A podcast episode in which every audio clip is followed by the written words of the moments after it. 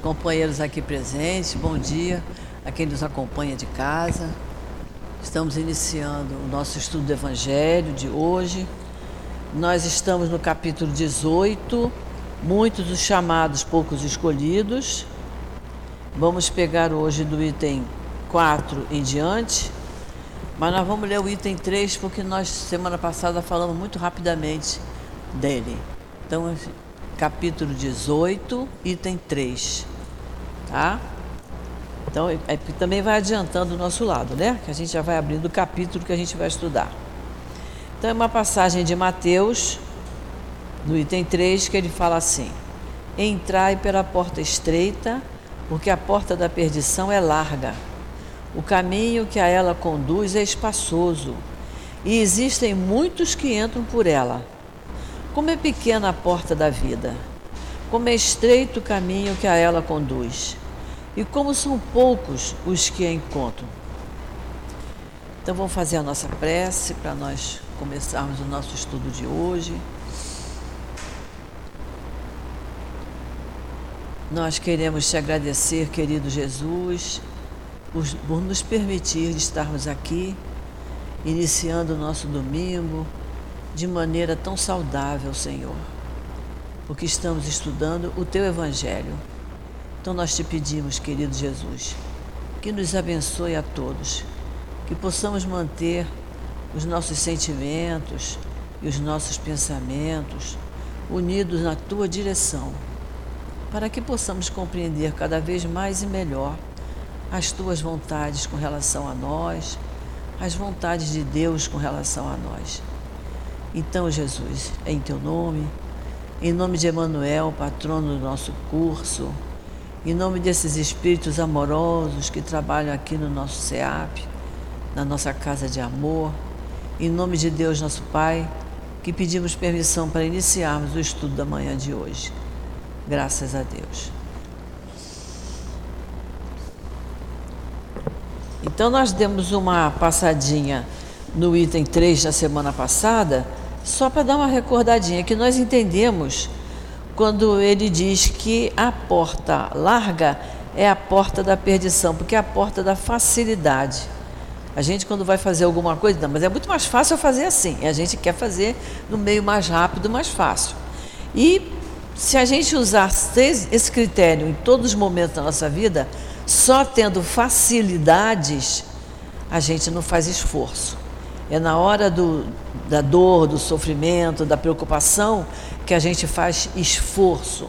E nós aprendemos no capítulo anterior, no capítulo 17, que verdadeiro espírito é aquele que faz esforço para domar suas más inclinações, para domar as suas dificuldades.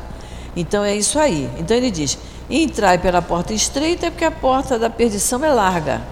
E o caminho que a ela conduz é um caminho espaçoso, o caminho da facilidade.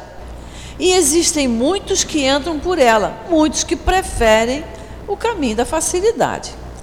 Como é pequena a porta da vida, como é estreito o caminho que a ela conduz. E a gente sabe disso, né?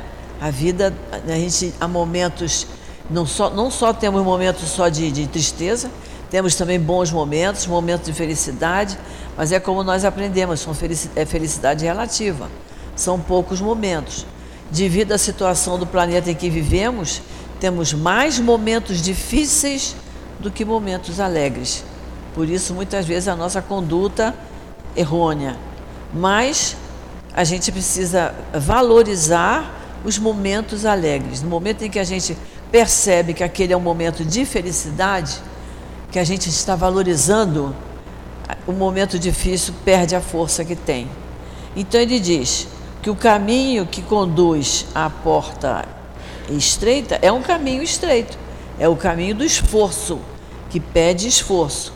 E como são poucos os que o encontram, justamente porque querem facilidade.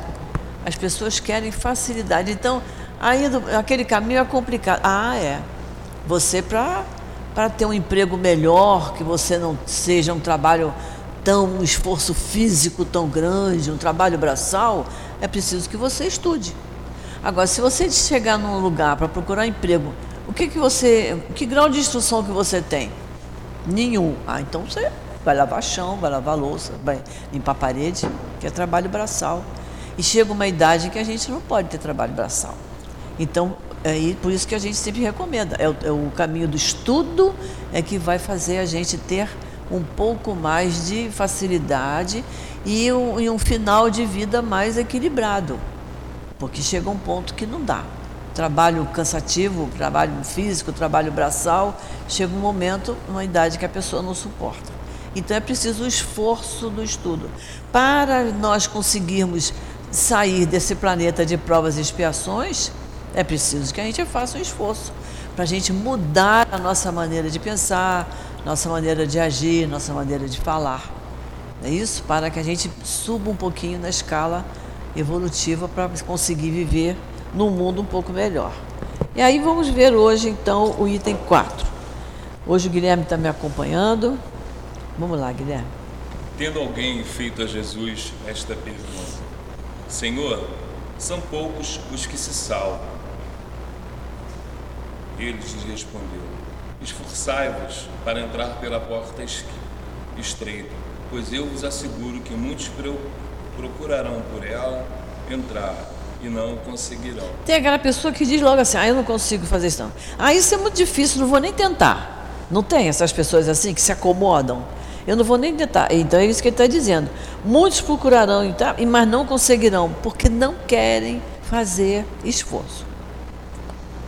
E quando o pai de família houver entrado e fechado a porta, e vos do lado de fora começardes a bater, dizendo: Senhor, abre a porta para nós, ele vos responderá: Não sei de onde sois. Então começareis a dizer: Nós comemos e bebemos em tua presença, e nos ensinaste em nossas praças públicas.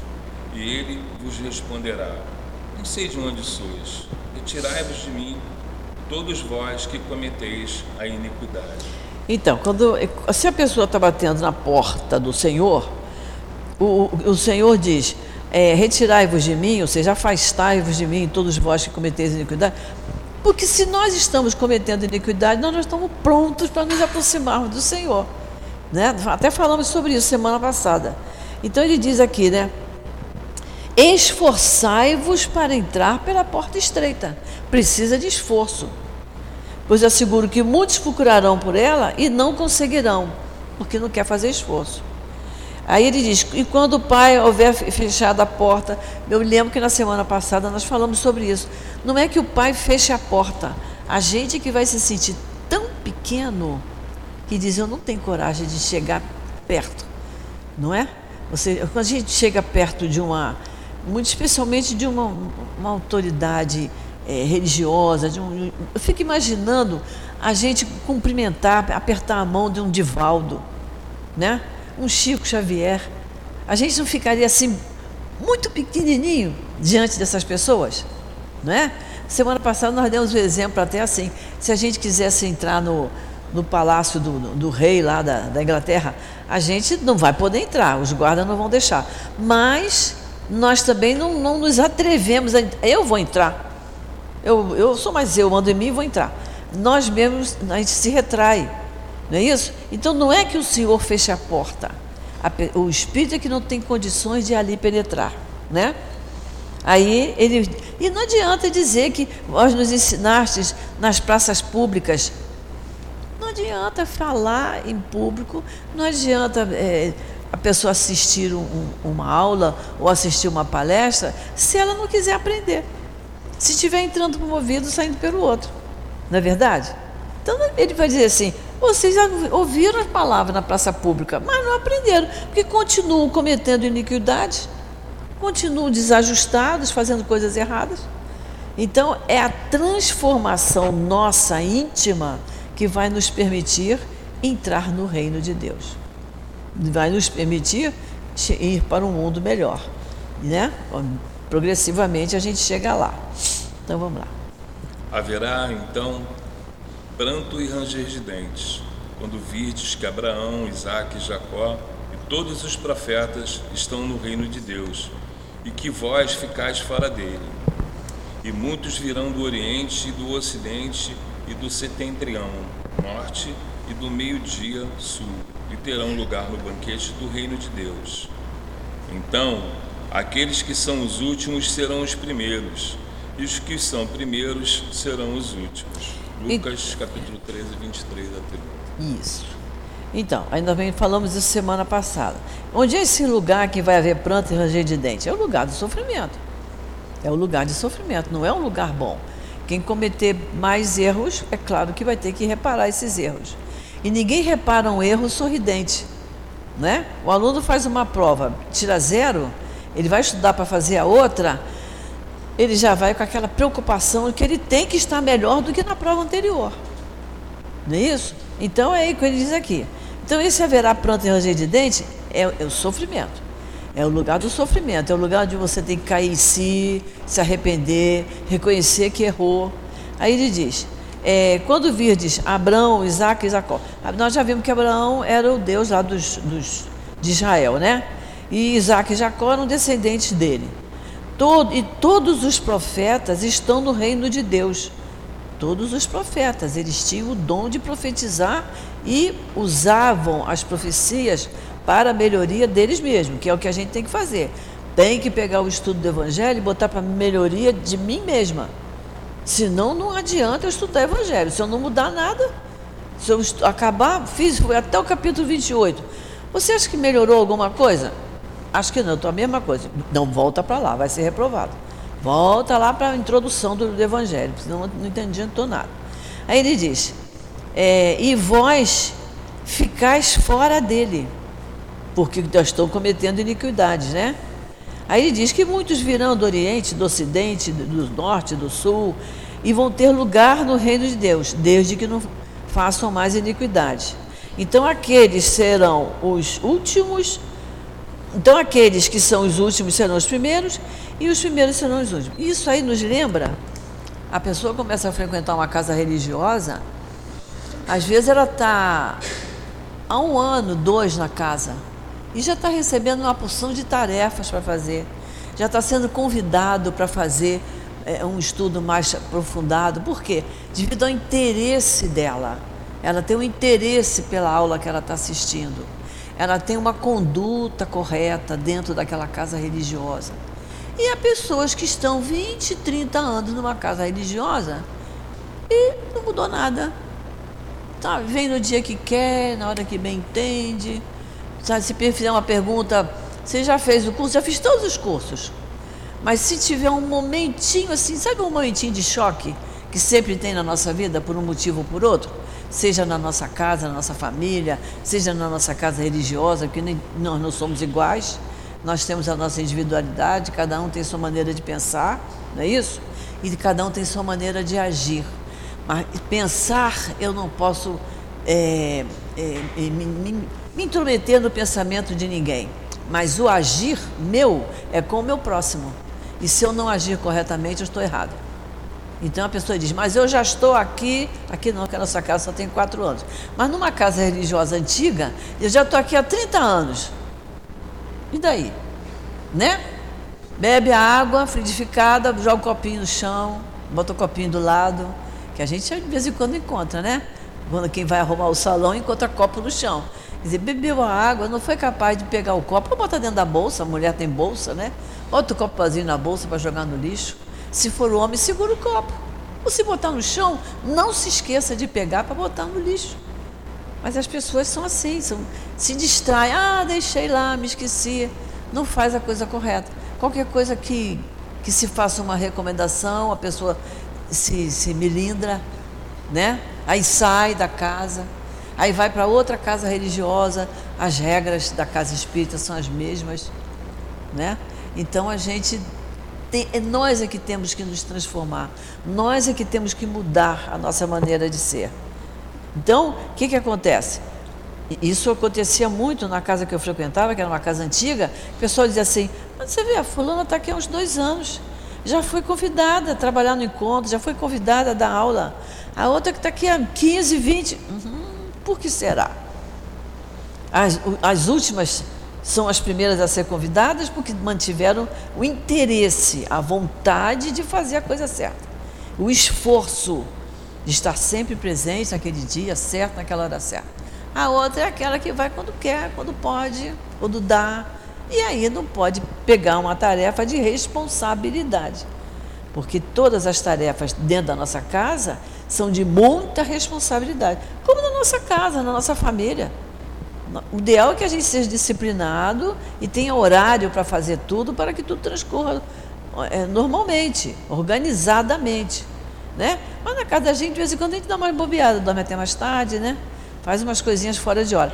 Mas na casa espírita em que a gente lida com muita gente, todos têm que seguir as regras para que tudo funcione corretamente.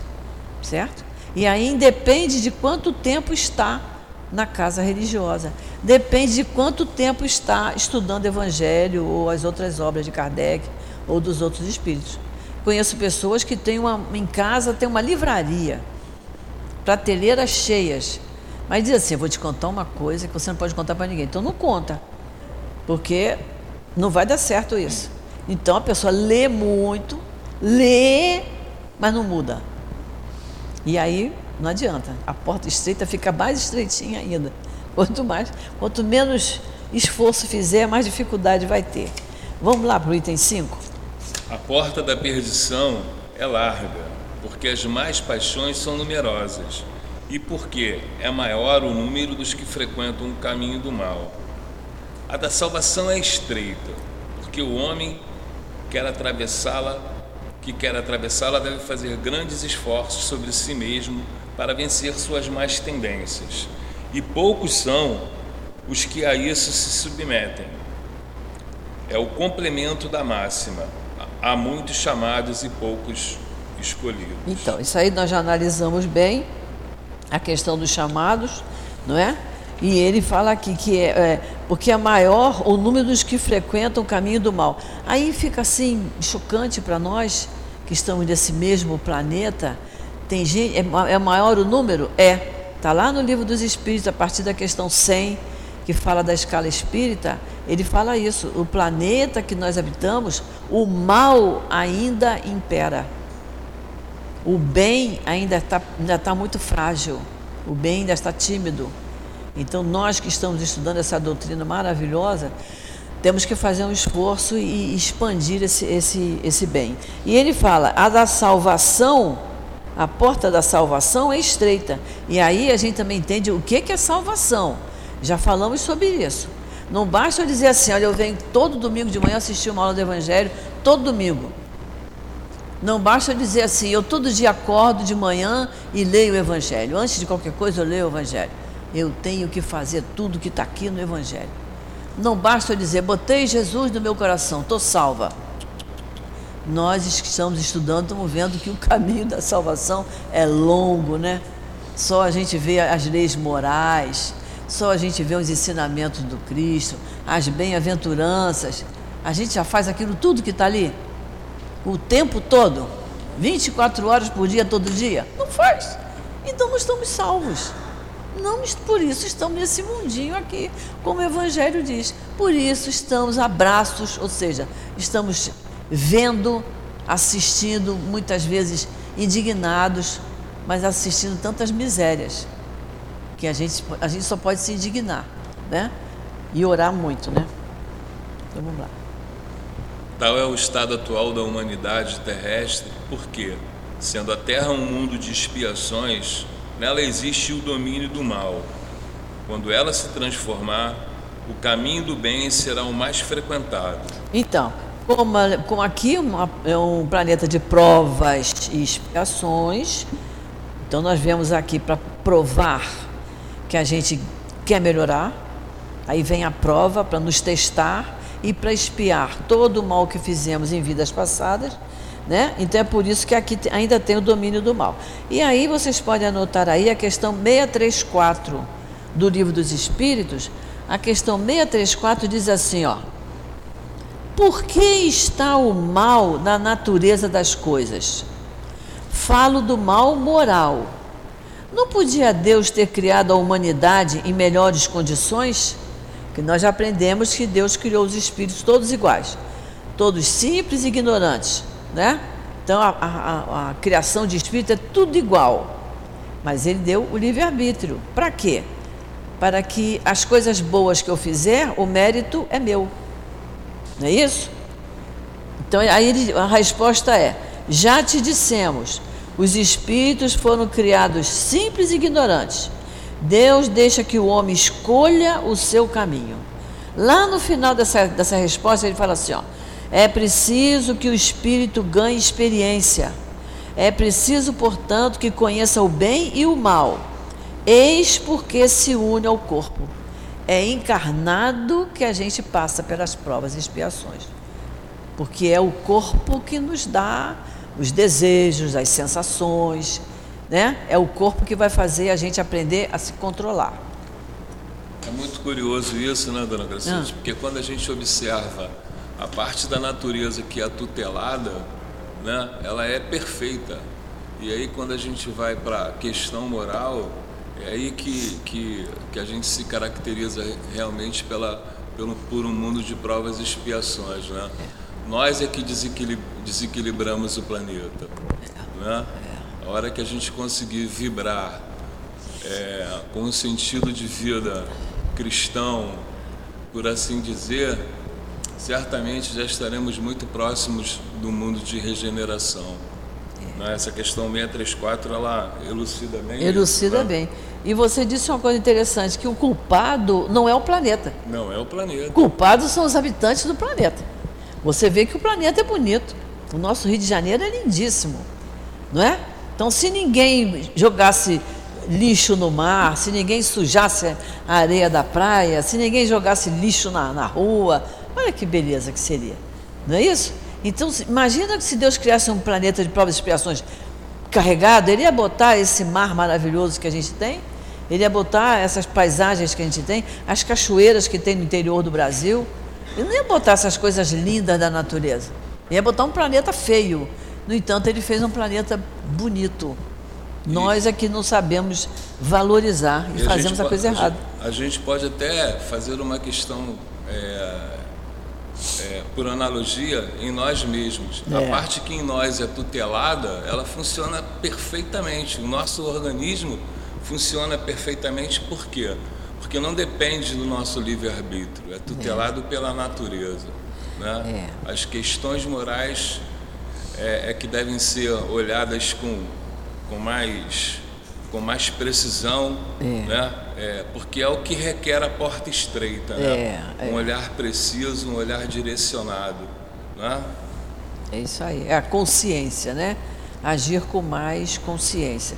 Que Deus, como ele está falando, nós, na parte tutelada é a parte nossa, no organismo nosso, que é, um, é uma coisa maravilhosa, não é? Colocou em nós a consciência, só não age de acordo com a consciência quem tem alguma doença, uma doença mental, mas quando está tudo funcionando, a consciência também está.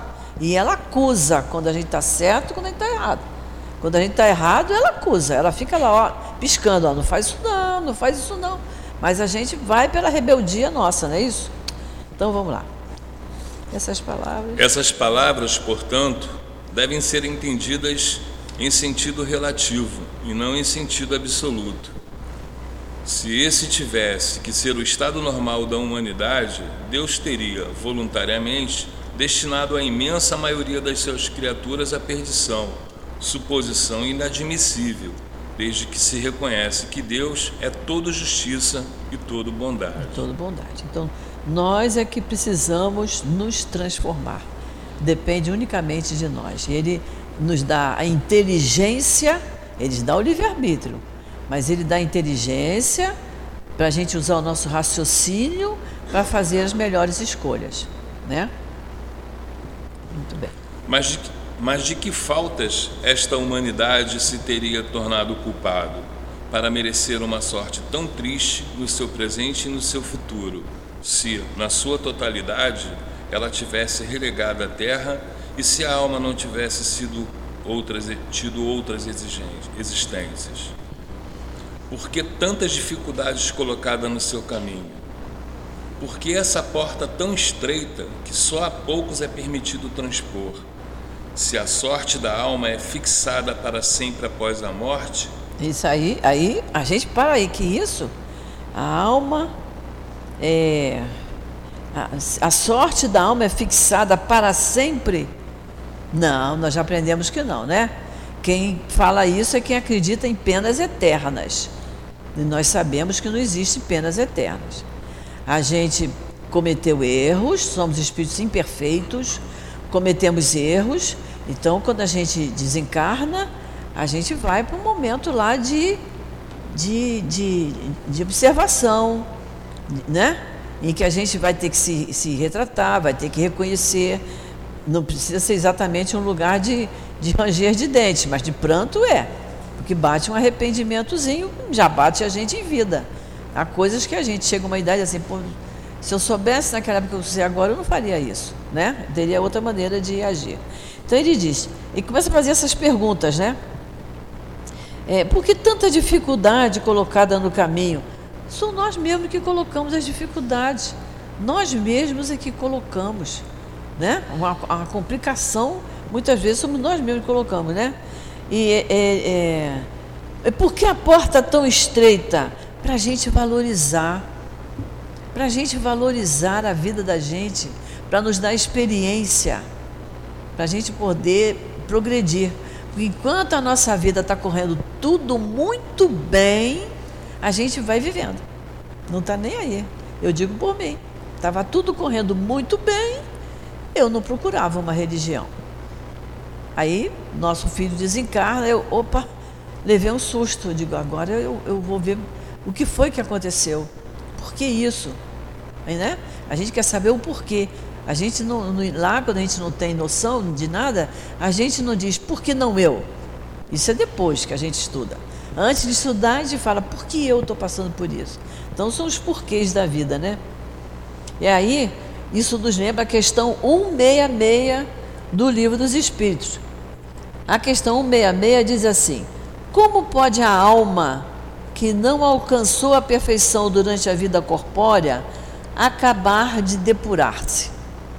Se ela não alcançou a perfeição, e a gente sabe, a gente fica velho, fica a cabeça branca, ainda comete erro, ainda diz coisa que não deve, ainda pensa coisa que não devia pensar. É sinal que não alcançou a perfeição. Vocês já pensaram se não houvesse reencarnação? Aí ia ter pena eterna. Que viveu 80, 90 anos. Não melhorou, não, né? não mudou. Aí a resposta é: sofrendo a prova de uma nova existência uma nova existência, uma nova encarnação. E é sofrendo a prova, passando pela prova. Que a gente nunca entenda muito a palavra sofrendo no sentido de sofrer, de massacrar. É passar por. Eu preciso passar por outra encarnação para eu aprender aquilo que nesta eu não aprendi.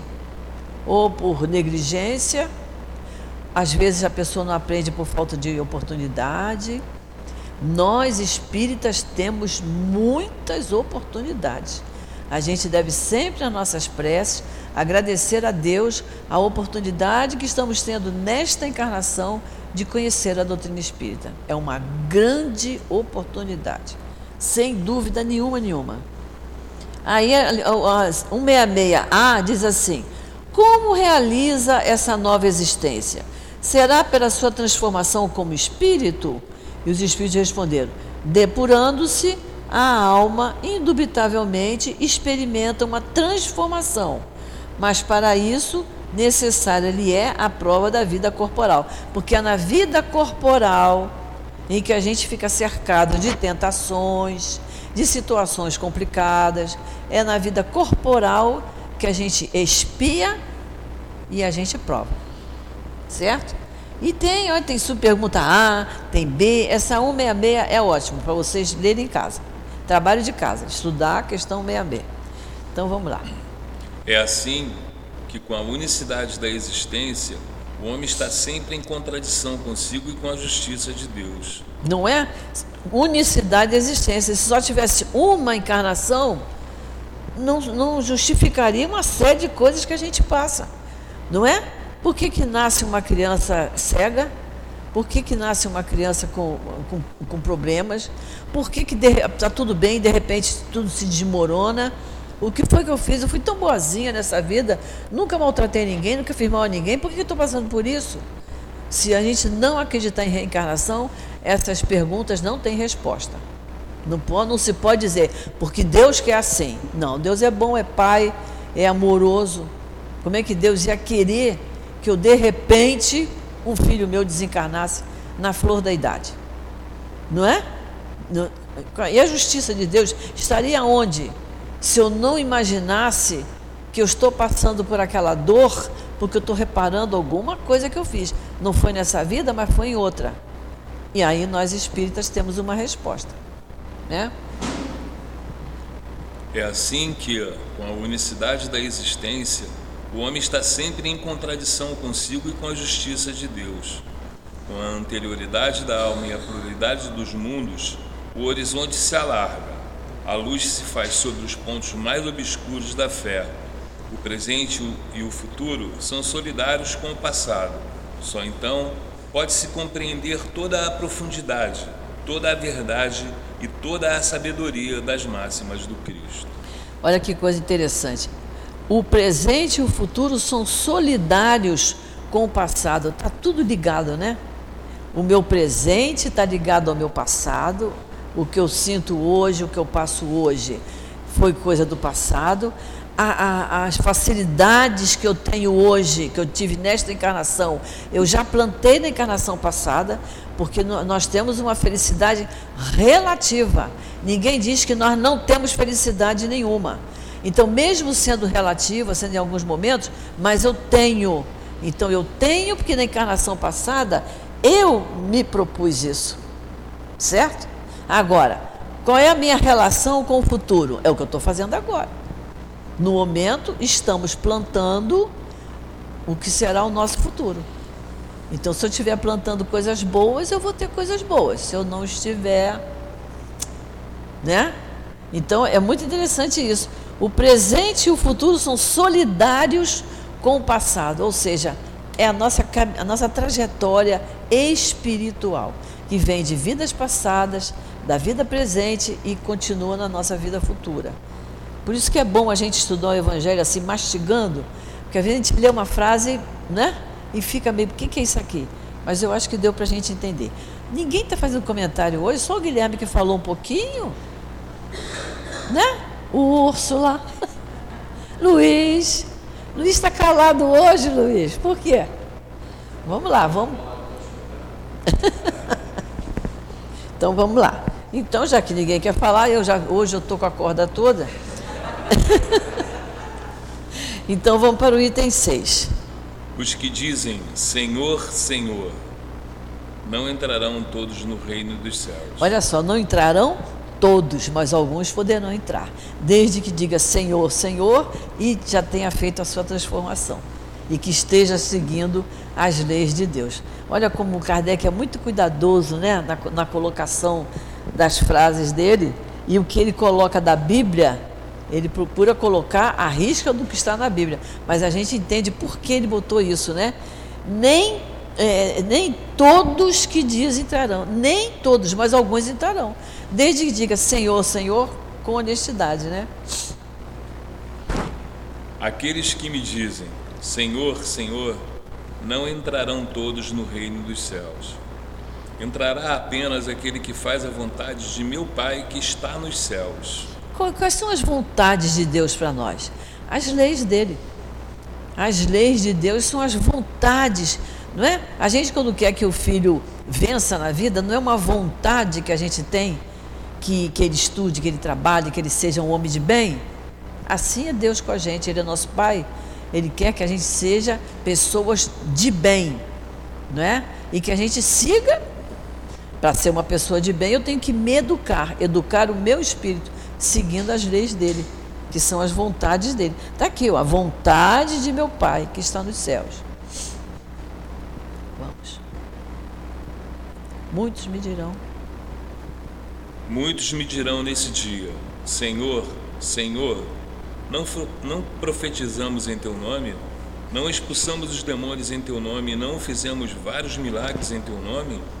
E então eu lhes direi bem alto: Afastai-vos de mim, vós que fazeis obras de iniquidade. Sempre repetindo isso.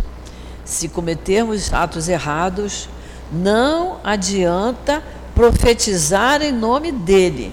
O que é profetizar em nome dele? É dizer o que está na Bíblia, é dizer o que está no Evangelho, é dizer o que está no livro dos Espíritos, no livro dos Médicos. A gente está aqui falando, falando, expondo.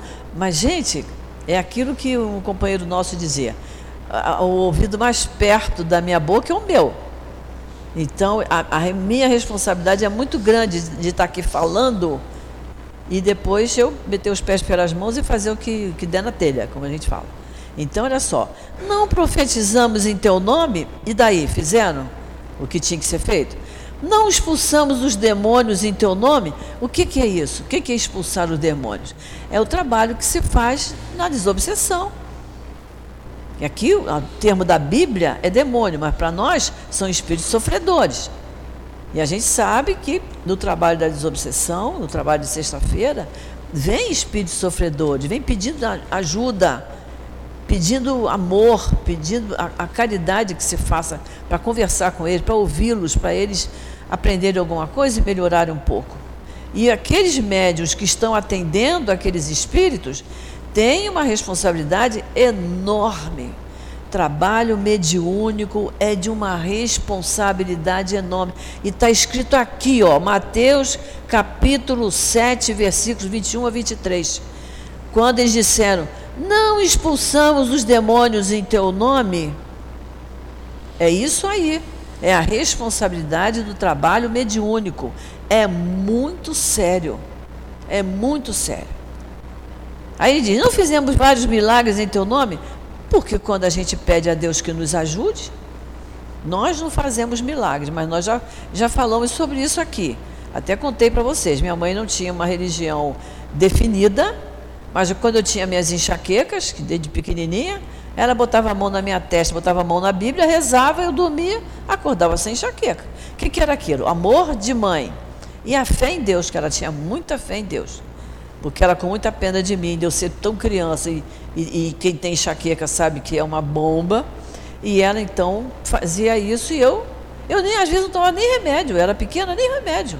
Ela dizia, deita lá, deita lá que nós vamos rezar. E eu dormia e acordava sem enxaqueca. O que, que é isso? É o amor de mãe. É milagre? É amor. Mas é o termo que está na Bíblia, é esse.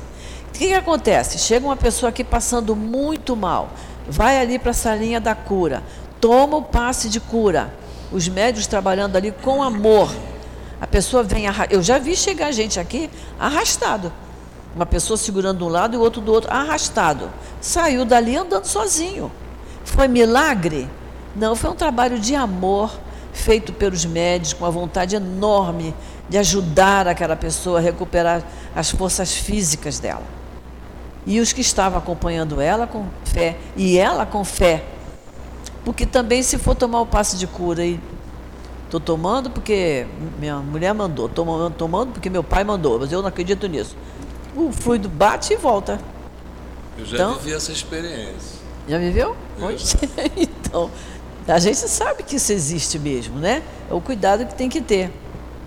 Então, se fizer tudo que é errado, ele diz: afastai-vos de mim, porque vocês continuam praticando iniquidades, continuam faz, praticando injustiças, maldade, agindo erradamente. Muito bem, vamos para o 7? Todo aquele que ouve as palavras que digo e as pratica será comparado a um homem sábio que construiu a sua casa sobre a rocha.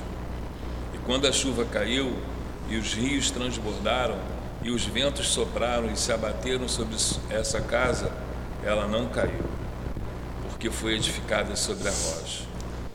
Mas todo aquele que ouve as palavras que digo e não as pratica, será semelhante a um homem insensato que construiu sua casa sobre a areia. Quando a chuva caiu e os rios transbordaram e os ventos sopraram e se abateram sobre essa casa, ela desmoronou e sua ruína foi grande. É isso aí. Isso aí nos lembra a parábola do semeador, né? Colocando a, a semente em terra boa, a planta cresce. Colocando a semente em terreno pedregoso, entre espinhos, eles abafaram a semente e ela morreu.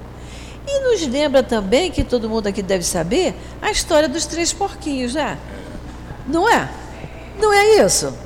O porquinho que construiu a casa em terreno firme foi. O que construiu de qualquer jeito, casa de palha, o vento veio e derrubou. É uma historinha de criança, mas é baseado nisso aqui. O, o fundo moral é esse. É. Não é? Então, realmente é isso. E toda a relação nossa que é feita por interesse, né? Eu me dou bem com aquela, aquela pessoa ali, porque eu conheci uma pessoa que dizia isso. Nós temos que ter um amigo, um amigo médico, um amigo advogado, um amigo dentista. Por quê? Porque na hora que precisasse, ia chamar cada um desses, entendeu? Eu conheci uma pessoa que dizia, mas com a maior tranquilidade dizia isso. Então, é, essa amizade é sólida? Não, amizade feita por interesse não é sólida, de jeito nenhum. Né? Então é o que ele diz aqui. É a questão da palavra de Deus, dos ensinamentos do Cristo.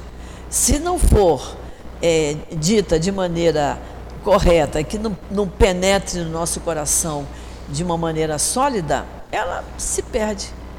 Não é isso? Ela se perde. Isso aí que a senhora acabou de fazer, dona Gracilde, hum. são aquelas relações que invariavelmente é, as pessoas vivem no sacrifício, porque já reconhecem a necessidade de entregar o bem em quaisquer circunstância, mas ainda não têm a coisa clara e, e vivem buscando sempre alguma recompensa nas suas ações. É, né? e, e, por qualquer coisinha, qualquer coisinha desiste. Ah, está muito complicado isso, né? Então a doutrina espírita tem muita gente que não frequenta, porque diz que ela é muito difícil. Tem muito livro para ler, tem muita coisa para estudar. Eu, é complicado isso, então é melhor eu ir numa que eu vou lá e volto, vou lá e volto e ninguém me chama para nada. Né? Não, me, não me responsabilizo por coisa nenhuma. Agora, a doutrina espírita fala o tempo todo que eu tenho que me transformar, eu tenho que mudar o meu vocabulário. Olha como é difícil mudar o vocabulário, né? Não é vocabulário qualquer que eu estou falando, é vocabuláriozão que eu estou falando. Hum. Todo mundo sabe, né? É difícil mudar o hábito, né? Então a pessoa diz, a doutrina espírita é muito difícil, é muito difícil a doutrina espírita. E aí não está entendendo que ela é, não é que ela seja difícil, é que ela tem um objetivo, que é nos transformar para melhor. Para que a gente, numa próxima encarnação, a gente tenha uma vida mais equilibrada, mais tranquila, com mais amor. Não é que tenha uma vida mais fácil. A gente fica imaginando uma, uma, uma irmã Dulce, uma Madre Teresa, um Chico Xavier, tiveram vidas fáceis mas tiveram uma vida repleta de amor, em que a, a dor para eles era não tinha muita significância. Não era muito, não era problema para eles. Nem a dor, nem, nem a beleza, nada. Nem o dinheiro, nada para isso para eles era, era importante. Que são coisas que são importantes para nós no, no, momento em que vivemos, né? No, no, no patamar moral que a gente ocupa. Qualquer dor para nós, a gente já sai correndo para tomar um remédio, já fica apavorado, né? Um problema emocional, a gente já fica. Tem que tomar um remédio para eu dormir, tem, meu coração está batendo muito forte, eu tenho que tomar um remédio para o coração. A gente já fica logo assustado, a gente não sabe enfrentar aquilo com, com coragem, como diz Emmanuel lá no capítulo 11 para nós. Enfrentar as dificuldades com coragem. Muitas vezes nos falta por não estarmos preparados. E o objetivo da doutrina espírita é nos preparar. Então é bom, né? Não é bom estudar a doutrina espírita? Então vamos lá. Aquele, pois, que violaram desses mandamentos, menores mandamentos e que ensinar os homens a violá-los, será olhado no reino dos céus como o último. Poxa, é. além dele praticar, não praticar os mandamentos, ainda ensina os outros a, não, a, a violar. Errou duplamente, errou com ele e com os outros, né? Será olhado no reino dos céus como o último. último mas aquele que os cumprir e os ensinar será grande no reino dos céus. Aí a gente fica assim, ensinar, gente, nas menores coisas. A gente tem oportunidade de ensinar nas menores coisas. Eu, há poucos dias fui uma reunião de, de amiguinhas minhas e que uma pessoa estava criticando uma criatura que morreu de Covid. Era uma criatura difícil? Era. Mas eu só perguntei assim para ela, escuta, ela vai te prejudicar agora? Não, então por que está falando dela? Não pode, a gente não pode falar de quem, de quem morreu, foi o termo, é o termo que eu tinha que usar, porque era o vocabulário do grupo. falar desencarnou, vão dizer que eu estou esnobando. Eu falei, não se pode falar de quem morreu. Por que, que vocês estão falando mal da criatura? Para. Eu falei para ela, se ela tivesse aqui, Deus me livre. Pois é, se ela tivesse aqui, ela estava com o dedo em riste de uma por uma, mas ela não está. Então a gente fala, nem se fala mal uma, pelas costas de uma pessoa, quanto mais de quem já morreu. Vocês sabem que isso não faz bem à alma dela? A alma dela não repousa enquanto tiver alguém falando mal dela. E aí era um grupo de oito pessoas, oito mulheres. Houve um silêncio. Sabe? Eu, eu, acho que eu falei até mais brando do que eu falei agora, que agora eu estou assim cheia de intimidade com vocês. Mas eu falei mais branda, para todo mundo achar que eu sou branda o tempo todo. Então, mas houve um silêncio porque as pessoas param para pensar um pouquinho, o que, que adianta eu falar mal de alguém que já não está aqui, ficar relembrando coisas amargas. É uma, uma bobagem muito grande, né? Então a gente pode ensinar sim. A gente pode. Tem uma amiga nossa que ficou viúva, uma moça muitíssimo mais nova que eu, ficou viúva e estava num desespero, num desespero. Aí quis conversar comigo. Eu falei para ela: você imagina se seu filho for fazer um lá na Alemanha. E você todo dia você diz para ele, eu estou passando mal, estou com muita saudade de você, eu estou com dor aqui, dor ali, só porque você está longe. Mas ele está fazendo um curso lá na Alemanha, não pode voltar aqui. Então você tem que se acalmar, tomar seus remedinhos. E quando ele perguntar, mamãe, você está bem? Eu estou ótima, estou bem demais, meu filho. Quero que você estude, fique tranquilo aí. Assim é a situação do seu marido. Deixa ele lá, tranquilo, se refazendo e você aqui tá, trate de orar e para de chorar, segue a sua vida, trabalha, estuda, vai tratar da sua vida. E para com isso, porque não adianta. Você reclamando, ele vai voltar? Não, então. Quando a gente não tem uma, uma, uma solução imediata, eu tenho que procurar a melhor solução para mim, para eu viver melhor. E a melhor coisa vai ser você, vai ser você orar por ele e você continuar a sua vida. É isso que tem que ser feito que foi isso que o altivo me disse quando meu filho desencarnou. Ele falou para mim: estude e trabalhe. Porque é o trabalho que a gente passa o tempo, fica cansado, chega toma banho, come e dorme porque está cansado. Agora, se ficar em casa pensando no sofrimento, não vai ter sono. Aí vai tomar remédio, aí sai tudo errado. Não é isso? Então, quando ele fala que o ensinar é nesse sentido, é a gente passar a, o conhecimento que a gente já tem para ajudar a pessoa. Não é passar com veemência dizendo, olha, eu vou te falar uma coisa que eu sei que é verdade. Não.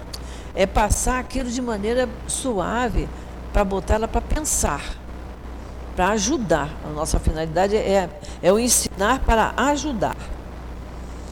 Vamos para o 9? Todos aqueles que reconhecem a missão de Jesus dizem: Senhor, mas de que lhe serve chamá-lo de mestre ou senhor se não seguem os seus preceitos? Serão cristãos os que o honram com atos exteriores de devoção e ao mesmo tempo sacrificam ao orgulho, ao egoísmo, à cupidez e a todas as suas paixões? Olha só, os, os que se sacrificam serão cristãos os que o honram com atos exteriores de devoção? São os cuidados que temos que ter, né? pessoa é, de outras religiões tem gestuais desnecessários, não é aquilo que vai mostrar o amor a Deus. O nosso trabalho também do passe, os gestos são simples, mas tem que ser feito com amor, com dedicação. O, o importante na hora do passe é que o médium se conscientize que ele é o médium, é o intermediário entre o espírito superior, o espírito protetor e a, o paciente que está ali aguardando o, o fluido. Não é? Então, ele, como intermediário, ele tem que estar fazendo aquilo por amor, com muita dedicação e se entregar naquele momento. É isso que é importante. Não, não importa o, o, vestual, se vai sacudir mais a mão, se não vai sacudir, se vai tremer mais, se não vai tremer. Isso não é importante é que ele, ele seja o, o vaso comunicante, que ele esteja limpo, que aquele fluido limpo entre pelas minhas mãos limpas e, e seja transmitido ao paciente. É isso que é importante.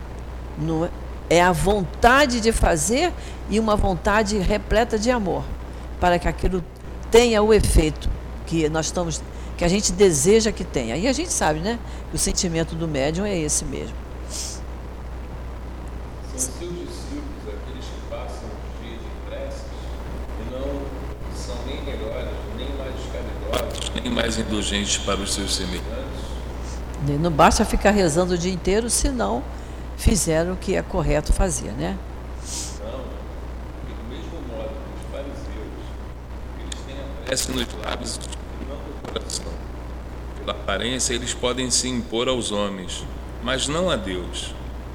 E inutilmente eles dirão a Jesus: Senhor, nós profetizamos, isto é, ensinamos em teu nome, expulsamos os demônios em teu nome, nós bebemos e comemos em tua companhia pois ele lhes responderá: Eu não sei quem sois, afastai-vos de mim, vós que cometeis iniquidades, vós que desmentis vossas palavras por vossas ações, que caluniais vosso próximo, que roubais as viúvas e cometeis adultério.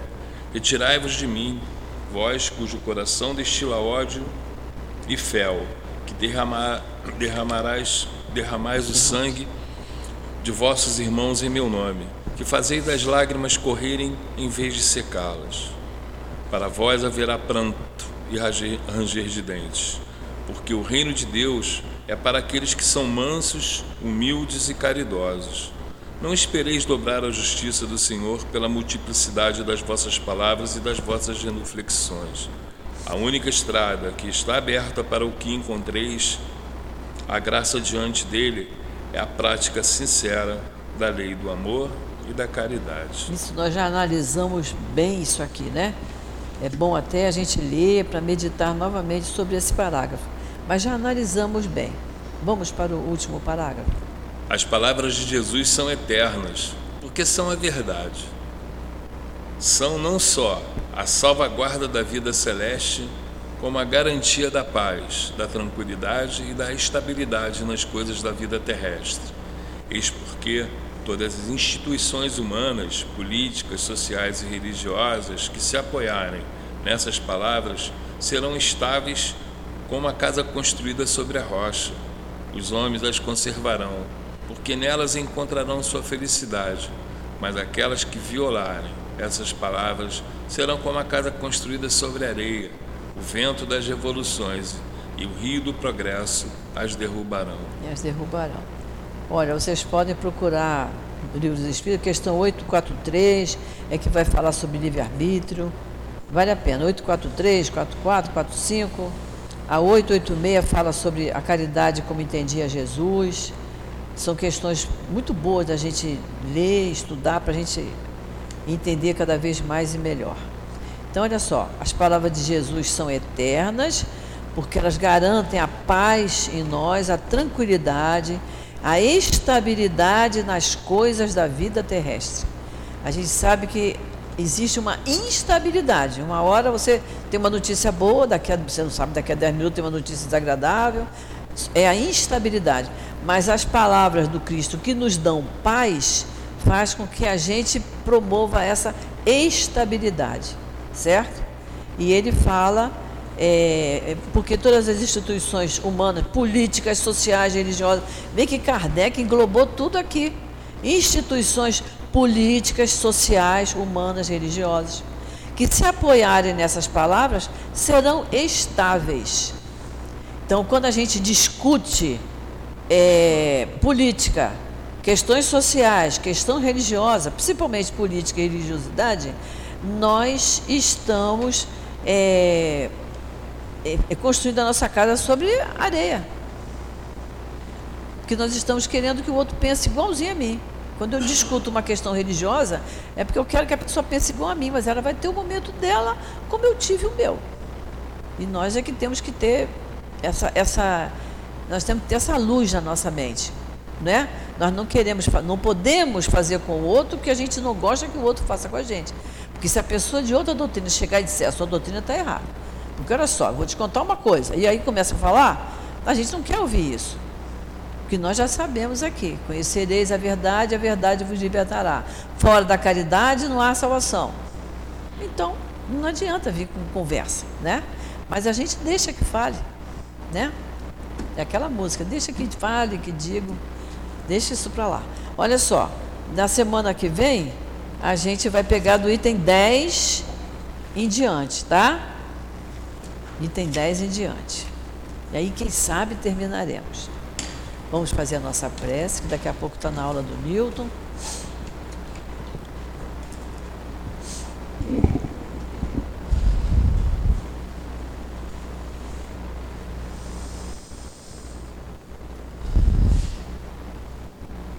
Querido Mestre Jesus, nosso amigo de todas as horas, nós estamos muito gratos, Senhor, pelo estudo do Evangelho da manhã de hoje.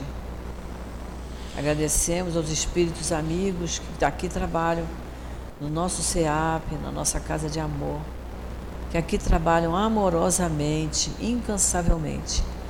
Agradecemos por essa paz que nos envolve nesse instante Pedimos, Senhor, que nos abençoe sempre. A todos nós aqui presentes, aos companheiros que não estão aqui presentes, mas que estão ligados a nós, a todos que estudam o Teu Evangelho, Senhor, e que querem fazer o esforço e que têm a boa vontade de seguir os Teus ensinamentos e de seguir as leis do Pai. Então, Jesus, em Teu nome, em nome desses espíritos queridos, em nome de Deus, nosso Pai, que nós encerramos esse nosso momento aqui de estudo em torno do Teu Evangelho.